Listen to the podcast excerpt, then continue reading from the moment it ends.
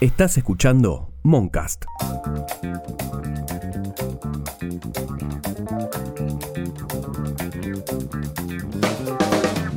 El 30 de junio de 2021, por unanimidad, la legislatura de Tierra del Fuego prohibió la cría de salmones en aguas abiertas. Y Argentina se convirtió en el primer país que legisla contra esta actividad. Además, la prohibición llegó antes de que la industria se instale en la provincia. La salmonicultura es el cultivo y la producción intensiva de salmones bajo condiciones controladas para fines comerciales con numerosos impactos socioambientales. Esta decisión volvió a sacar a la luz el debate que se da hace años entre sectores que se presentan como opuestos. Por un lado, quienes apuntan a un desarrollo de industrias pese al impacto ambiental, buscando amortiguarlo, y por otro, quienes se oponen a iniciativas contaminantes porque asumen que no hay forma de hacerlas sostenibles. Mi nombre es Rosaura Barleta y hoy vamos a hablar con Daniel Stenger, doctor en Sociología y director del Centro de Estudios de la Producción en el Ministerio de Desarrollo Productivo, y con Mauro Fernández, comunicador e investigador de transiciones socioecológicas. ¿Desarrollo verde? ¿En qué quedamos? Daniel, ¿Qué opinas de la decisión de la legislatura de Tierra del Fuego de prohibir la salmonicultura? Al día siguiente de lo que fue la, sanción de, dicha normativa, yo hice un, largo hilo en Twitter tratando de poner un poco de contexto algunas variables que quizás se estaban omitiendo, digamos. Básicamente, a ver, Argentina es un país que es importador de salmón. Sí, aproximadamente en los últimos 12 meses importamos 45 millones de dólares. ¿Quién consume el salmón en Argentina? Mayormente los sectores medios y altos cuando comen sushi. ¿Quiénes son los principales países productores de salmón? Noruega es el principal del mundo y después este, uno de los más importantes es Chile y eh, nosotros compramos el salmón de Chile. Chile exporta 5 mil millones de dólares al año de salmón, que para lo que es la economía chilena es muchísimo. Chile es un país mayormente minero, pero fuera de la minería la principal exportación es el salmón. La salmonicultura es una actividad que ya tiene varias décadas en Chile, efectivamente trajo problemas ambientales.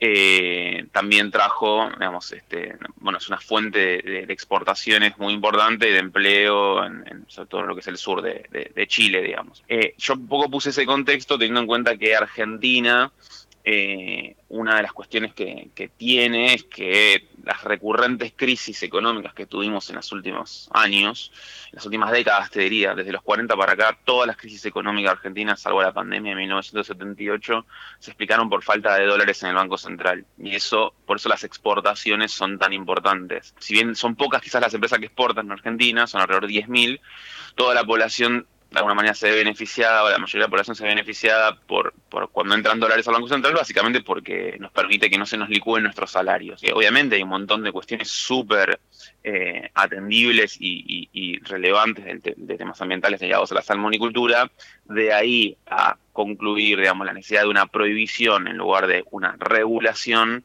eh, a mí me parecía quizás este, demasiado, digamos. Mauro, el planteo autodenominado desarrollista tiene una mirada de aceptación de que las industrias extractivas dañan el ambiente, pero hay que impulsarlas acompañadas de políticas para mitigar ese daño. ¿Es necesario prohibirlas o hay estándares regulatorios que podrían funcionar? El desarrollismo adopta una política muy centrada en los, en los números, en la economía y no tan centrada en las personas para proponer eh, soluciones alternativas. E incluso en este contexto actual, donde la crisis ecológica es eh, inmensa, la crisis sanitaria ni hablar, producto de una pandemia zoonótica y demás que nos deberían llevar todavía más allá, me parece que el desarrollismo, o cierta parte del desarrollismo, tampoco quiero englobar a todos, pero están dando un paso atrás incluso, porque ni siquiera es que están promoviendo solamente un proceso de industrialización que logre romper cadenas coloniales y emancipar territorios, etcétera, sino que aparecen en las discusiones cuando los que están detrás de, ciertas medidas son empresas extranjeras. Y el tema de la salmonicultura fue claro, había una empresa noruega detrás y estaban los desarrollistas nacionalistas diciendo déjenme entrar a la empresa noruega. Y me parece que ahí el, juego termina siendo para, para que las empresas extranjeras entren al país, ni siquiera para eh, promover una industria nacional. Entonces, es extraño que la posición desarrollo, o sea, yo lo siento alejado de la posición desarrollista clásica con la que creo que tenemos muchas más eh, similitudes. Entonces de ahí se llega a esto de se regula, se prohíbe, ¿no? Y disculpame la introducción, pero me parece que es importante eh, para entender en dónde estamos parados, porque si no, como que la discusión se termina, se termina yendo a dos términos que quizás ni siquiera terminan siendo tan opuestos.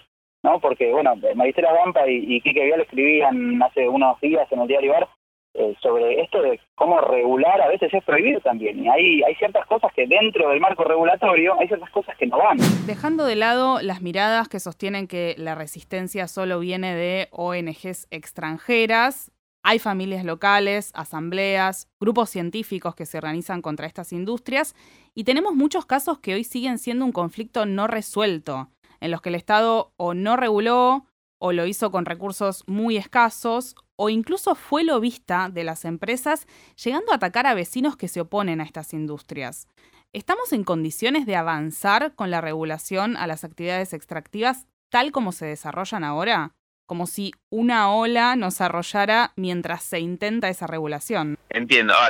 Eso que decís, digamos, de las presiones, este, presiones sobre los territorios, efectivamente es algo que existe, y también te puedo decir en la dirección contraria, digamos que también ha habido manifestaciones violentas en dirección contraria, por ejemplo, cuando el presidente estuvo en, Lago Pueblo en, en marzo, digamos, también fue apedreado por, por protestas, digamos, ligadas a miradas mayormente antiminera, porque eso fue un poco lo que detonó la cuestión, pero pero más allá de eso, que es repudiable de ambas, de ambos, de ambas partes. Una cosa, digo, para, para separar la paja del trigo, hay por ahí comunidades que tienen comprometida su calidad de vida versus eh, una decisión en un lugar de gestión estatal, como para diferenciar una agresión de otra. Sí, a ver, yo lo que, a, lo, que voy, mira, eh, a lo que voy es, eh, las, por supuesto que la, la, articulación con las comunidades tiene que ser mucho mayor o mucho más mucho más virtuosa de lo que ha sido en, algunos casos en el pasado, no me cabe la menor duda.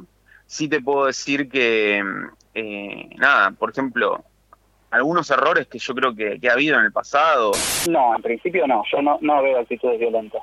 La verdad que, nada, esa situación, el caso particular del presidente, me parece que hubo, una, hubo un ataque que es absolutamente repudiable, no importa de qué sector vino, digo, porque no me parece nunca que la salida sea sea violenta, eh, no quedó muy claro. Me parece que ahí fue parte del mismo manejo de los medios provinciales y demás, eh, como a quién se quiso hacer quedar como responsable, ¿no? Me parece que después terminó el presidente agradeciéndole a la UOCRA que lo fue a defender, o sea, no, no, no se, no se ve, el movimiento ambientalista y ecologista en general tiene una raíz eh, pacifista, su, su modo es pacifista y es un modo de conexión también con, con la tierra y de defender territorios. El avance violento del extractivismo sobre esos territorios es algo que también hay que frenar. Y digo, cuando va alguien y se pone un grupo, sea una comunidad originaria, sea un grupo de activistas urbanos, sea quien quien fuera, el grupo el grupo ecologista que o como se lo quiera como se lo quiera denominar, a frenar el avance de una topadora, a frenar el avance de un camión con, con materiales para que, que, sube a la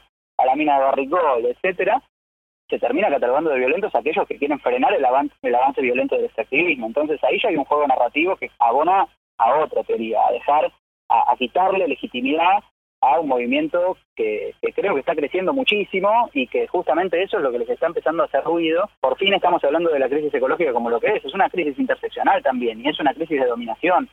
Y hay que romper ciertas cadenas de dominación que me parece que van en, hermanado también con otras luchas como como el feminismo. Entonces, es como, bueno, y, me, y traigo ese caso y digo, ¿es violenta la mujer que pinta la iglesia o es violenta la iglesia cuando no permite ciertos derechos, no? Daniel, entonces, ¿qué pensás de la relación entre las comunidades, el Estado y las empresas? Siendo el caso de Catamarca, por ejemplo, que es la primera provincia con minería a gran escala, eh, en, los, en los 90, marco regulatorio distinto, menemismo, eh, nada, había mucha menor presión social de la que hay ahora.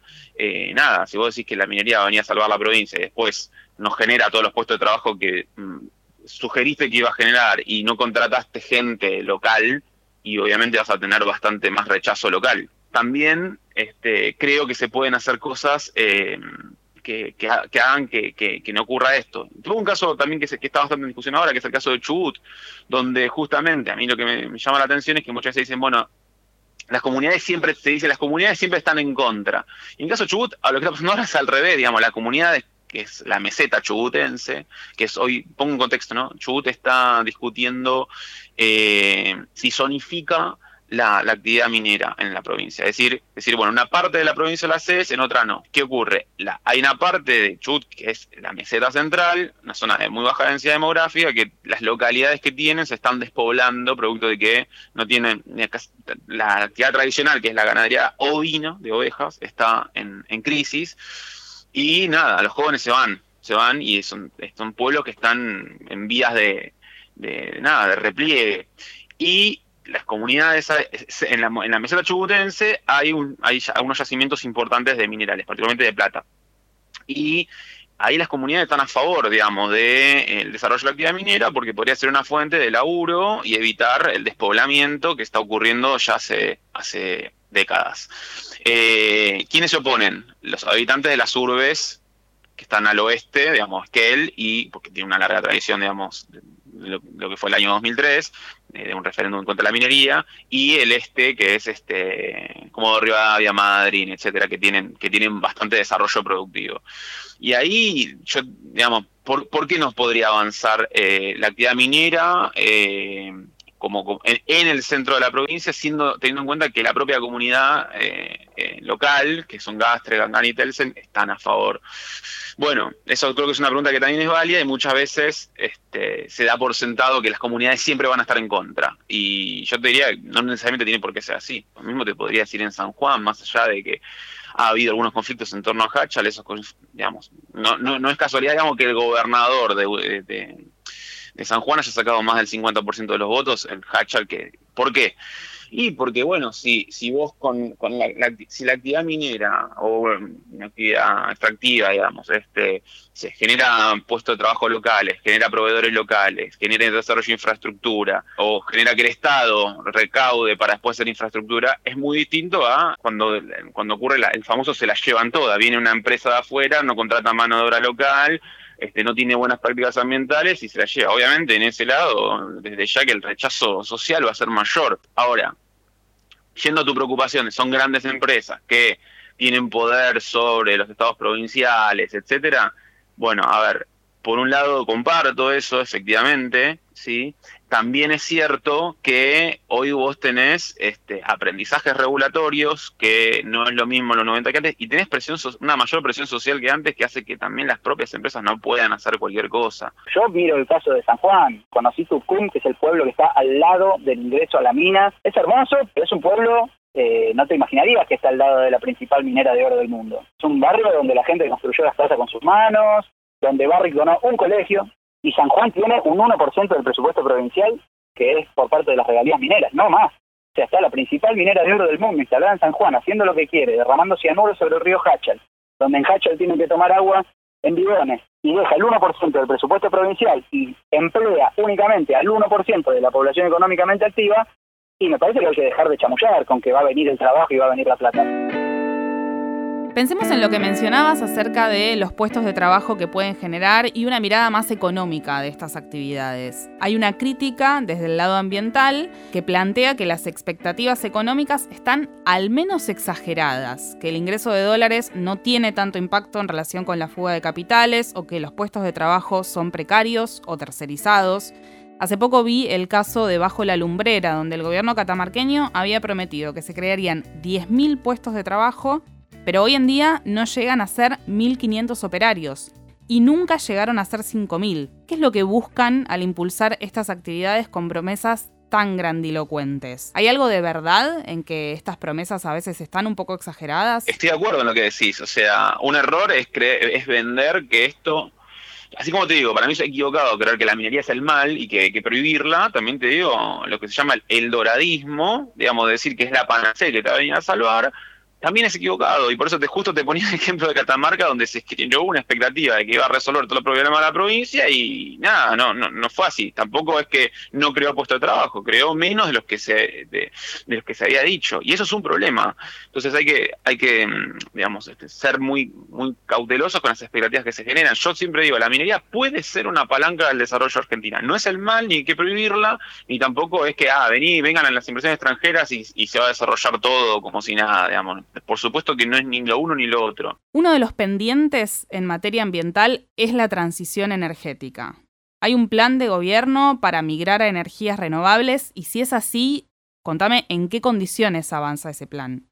Lo veo también con bastantes palabras y pocos hechos. Eh, en términos de energías renovables, prácticamente nada. Hay una ley a cumplir desde hace mucho tiempo, que en el 2025 tiene que haber un 20% de energías renovables en la matriz eléctrica, en la generación eléctrica del país, se, aumentó bastante, se aumentó bastante durante el macrismo específicamente, el porcentaje renovable. Luego se frenó y ahí hay una discusión de fondo también que se dio eh, y de la que incluso me, considero parte, que es, bueno, de qué manera se aumentaron esas renovables, ¿no? Se aumentó un de, un, de un 1% de renovables que tenía la matriz eléctrica a un 8, un 10 y, y, con cierto crecimiento por algunos algunos parques que siguen eh, que siguen finalizándose, por ejemplo. Pero eso era pura importación, con cero mano de obra local. Digo, y ahí también está una discusión, y esa es una discusión honesta para dar, porque digo, ¿de qué manera lo hacemos? Porque lo que hizo este gobierno desde que asumió fue degradar el sector renovable en, todo su, en todos sus espacios. Entonces, se sostiene el statu quo con lindas palabras. Se dice que vamos a ser carbono neutrales en el 2050, se, se presenta una buena eh, contribución en el marco de Naciones Unidas que mejoró mucho la que había presentado el macrismo, que era bastante poco, no solo poco ambicioso, sino que incluso lo que suponía era un incremento de emisiones, o sea, era una reducción, pero con líneas con líneas de, un escenario tendencial que no existe. Digo, en, la práctica era aumentar emisiones en relación con el año 2010. Y ahora el gobierno presentó algo mejor. Ahora, ¿cuáles son los planes que van detrás de esto? Prácticamente nada. Yo creo de vuelta que, que hay discusiones honestas eh, que son muy complejas y que lo que creo que nos tenemos que sacar es el sombrero de la verdad. Estos son datos científicos de cómo tenemos que llegar a un grado y medio para evitar, y científicos consolidados a nivel global, ¿no? Un grado y medio para evitar una crisis ecosistémica voraz.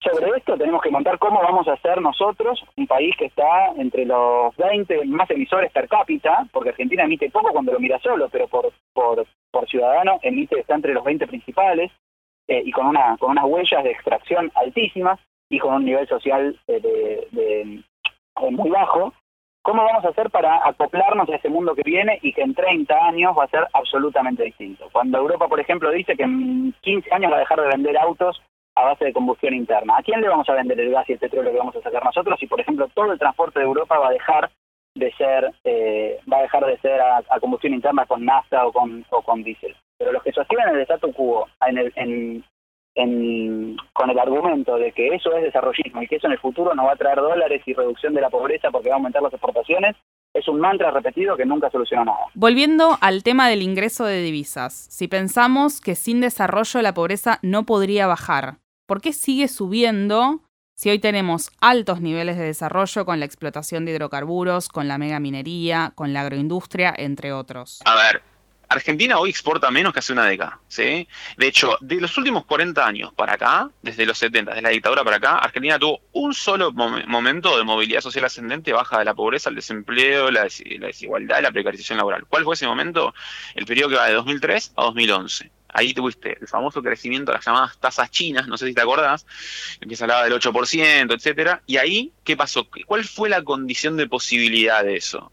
Por supuesto, tuviste un gobierno que implementó políticas redistributivas y, y pro crecimiento, y yo desde ya, pero eso pudo ocurrir porque tus exportaciones pasaron de 30 mil millones de dólares a 100 mil, de bienes y servicios más de 30 mil a 98 mil. Triplicaste tus exportaciones. Esos dólares salen del Banco Central. ¿Por dónde te entran esos dólares? Tenés básicamente dos formas. O los financiás con deuda externa, que ya vemos cómo termina, porque Macri intentó hacerlo en 2017 y así estamos, o lo financias por exportaciones. Creo que pasó entre 2003 y 2011. Y entre 2003 y 2011, ahí la verdad es que fue el, mayormente, dado el perfil de especialización de Argentina, fueron los recursos naturales los que te permitieron financiar eso. Entonces, yendo al punto, digo, si Argentina vamos por la, por la si Argentina hoy no exportara soja, si Argentina no exportara minerales y no exportara hidrocarburos, y el dólar sería 200, 300, 400 y vas a tener más pobreza. Uno de los argumentos más sólidos desde el desarrollismo tiene que ver con que es imprescindible impulsar nuevas industrias extractivas y profundizar las que ya hay porque generan puestos de trabajo, dólares, financiamiento de las economías regionales. Y al mismo tiempo, desde el ambientalismo se habla de migrar a industrias sustentables. Pienso en experiencias como la de la Unión de Trabajadores de la Tierra en relación con la agricultura familiar y comunitaria, o en cooperativas en América Latina que vienen distribuyendo energías renovables, o con esta idea de redistribuir la energía sobrante. ¿Ves que podrían ser realmente competitivas en términos económicos? ¿Hay margen para efectivizar este cambio hacia industrias no contaminantes en un contexto de pobreza y urgencia en la necesidad de dólares? Es buena la pregunta. Yo no sé si es el marco, eh, digamos, qué es lo que tenemos que comparar ahí. Y eso realmente no, no sé cuál, es la comparación que, que en un punto se pretende hacer. Si es que vamos a exportar lo mismo, por ejemplo, ¿no? Digo, no lo sé, ¿eh? pero digo, si, si, si se pretende decir que si hacemos agroecología y si instauramos un, modelo agroecológico en la Argentina que reemplace al modelo intensivo de, principalmente de soja transgénica, eh, eso tiene que competir en exportaciones, porque en lo que compite es en que se vuelva a poblar el campo, en que la gente tenga acceso a la tierra, al techo y al trabajo. Yo creo que lo primero que están postergando es la discusión sobre la redistribución. Estamos, como bien dijiste, en un contexto de pobreza y de emergencia. En ese contexto, lo que hay que hablar hoy ya, sí seguir hablando de estos conceptos abstractos de decir, el regulacionismo, el prohibicionismo, el, el, crecimiento del PBI infinito, porque aparte es, la propuesta de, todo el mundo, ¿no? El, PBI global tiene que crecer infinitamente. Estamos hablando de cuestiones abstractas que nos alejan de los problemas urgentes de la gente. Nos alejan de que hay personas que no... Yo hace poco estuve en La Veredita, un barrio en el Bajo Flores, que no tuvo agua durante casi toda la pandemia y recién en noviembre del 2020 tuvieron que hacer ellos mismos una conexión ilegal para poder garantizarse agua para lavarse las manos. De eso estamos hablando. Y mientras tanto, digo, hay sectores del gobierno que están diciendo que bueno, que a ver en el futuro cómo hacemos y que crezcan y que lleguen los dólares. Hay que llevarle agua a esa gente. digo, y esto, esto es responsabilidad del gobierno de la ciudad en particular, ¿no? Digo, el caso de, la veredita que, estoy mencionando.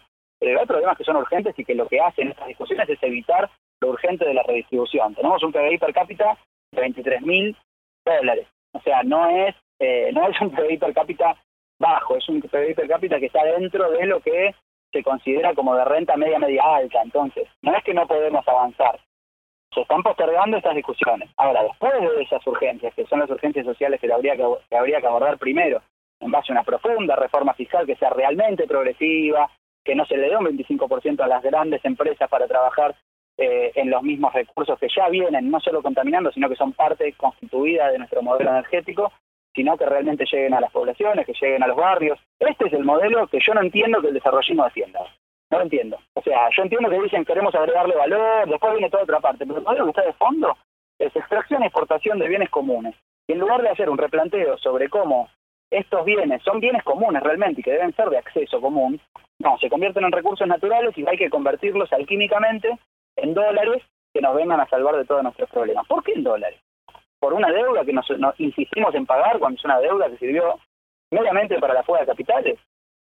Entonces, nada, hay preguntas planteadas que realmente me parece que no, por eso creo realmente que no, no se está planteando de un lugar honesto eh, este tipo de discusiones. Eh, me parece que, que, evita hablar de datos científicos eh, fuertes como los datos de la, del, del IPCC y de Naciones Unidas de cómo hacemos para armar planes de desarrollo que vayan en línea con un grado y medio.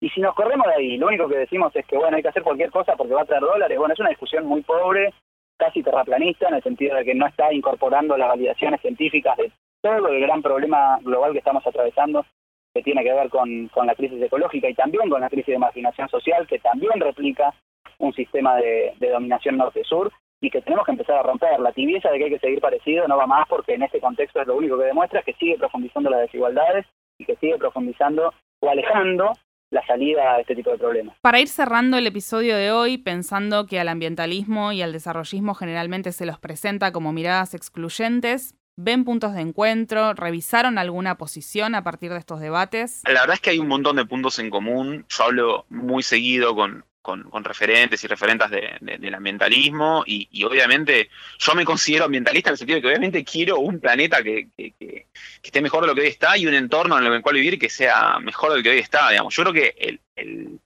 el, mundo que imaginamos acá 30, 40, 50 años probablemente es un mundo muy parecido. Quiero un mundo donde tengas menos pobreza, menos desigualdad, la gente tenga un piso de necesidades básicas satisfechas más alto que tiene hoy y sin que eso rompa todo el planeta, porque hasta ahora es cierto que los países que han logrado eso han tenido un impacto muy importante al deterioro planetario, digamos. Quizás hay algunas diferencias respecto a cierta secuenciación de cómo llegar a eso. Yo creo que también, digamos, si Argentina no crece, no vas a poder resolver ese piso de necesidades básicas y además también hay algunos problemas ambientales que son muy, eh, característicos del subdesarrollo. Te pongo un ejemplo, digamos, eh, si Argentina tuviera el doble del ingreso per cápita que tiene hoy, probablemente el riachuelo no sería lo que es hoy. Y los problemas de plomo en sangre que tenés en pibes y pibas los conurbanos de las ciudades no existiría, porque son problemas que se pueden resolver si sos un país más desarrollado. Hay un montón de problemas ambientales que también tienen que ver con la pobreza, lo que también Y creo que eso se podría, ahí desarrollo y ambiente van recontra juntos.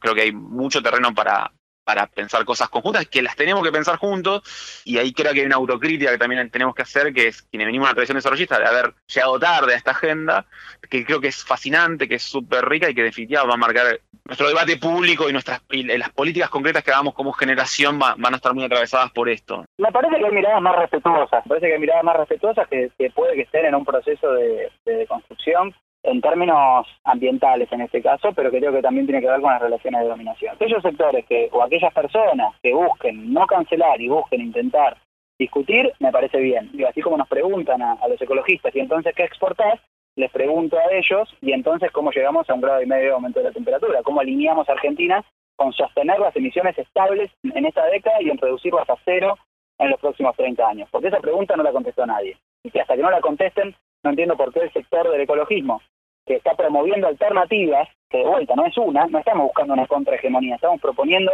alternativas diversas que tengan que ver con cuidado de la tierra, con buen vivir, con postcrecimiento, en líneas más teóricas, con un montón de, alternativas posibles eh, que me parece que son todas abordables, atendibles y parte de una discusión. Si el desarrollismo quiere discutir en una mesa de pares, creo que el ambientalismo estará, si quieren que levantemos la basura de la fiesta extractiva, no vamos a estar y vamos a seguir dando la batalla en nuestro lado. Falta de dólares, impacto ambiental, puestos de trabajo, poblaciones enteras afectadas. Entonces, ¿en qué quedamos?